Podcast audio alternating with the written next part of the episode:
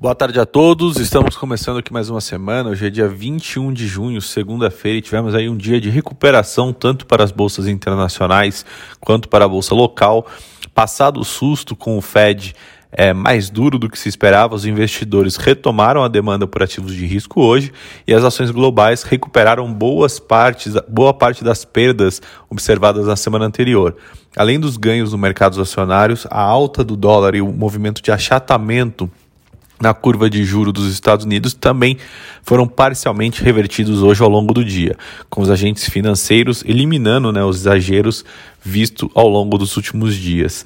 É, os membros do Banco Central americano indicaram na semana passada uma maior disposição para subir as taxas do país, antecipando as expectativas de elevação de juros para o país norte-americano de 2024, já para duas altas em 2023.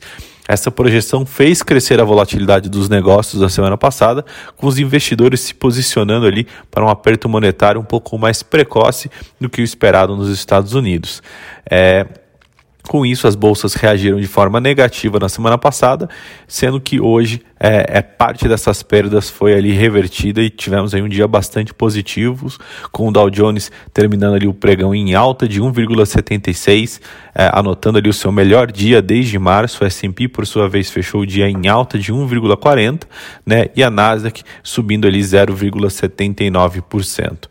Vindo para a bolsa local, com impulso vindo da recuperação dos ativos de risco no exterior, o Ibovespa também encontrou um espaço para uma nova alta e fechou ali acima da marca dos 129 mil pontos.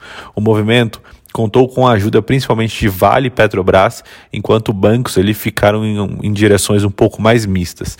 Mas, novamente, o destaque ficou por conta dos ganhos da Eletrobras, enquanto os investidores aguardam né, a votação da MP que trata a privatização da companhia na Câmara dos Deputados. Após ajustes, o índice de referência da Bolsa Brasileira terminou o dia com ganho de 0,67% aos 129 mil pontos, é, desculpa, aos 129.265 é, pontos, com um giro financeiro ali bastante modesto para segunda-feira, em torno de 19,54 bilhões de reais.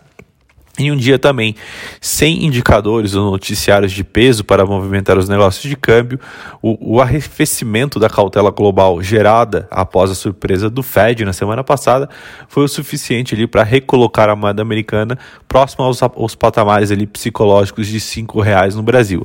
Após um pregão sem grandes movimentações, a moeda americana encerrou o dia cotada a R$ 5,02 com uma queda ali de 0,92%. Outros pares emergentes também se beneficiaram dessa melhora. No horário de fechamento, o dólar caía 0,88% contra o peso mexicano e 1,19% frente ao rende sul-africano. Na parte de juros, os juros futuros também encerraram os negócios dessa segunda-feira em queda firme ao longo de toda a estrutura a termo da curva. O movimento foi uma correção né, após a abertura expressiva das taxas observadas na semana passada, na esteira de uma linguagem mais dura adotada pelo Comitê de Política Monetária, o COPOM, né, do Banco Central e diante também de uma percepção de que os estímulos monetários poderiam ser retirados mais rapidamente por conta do Fed no exterior.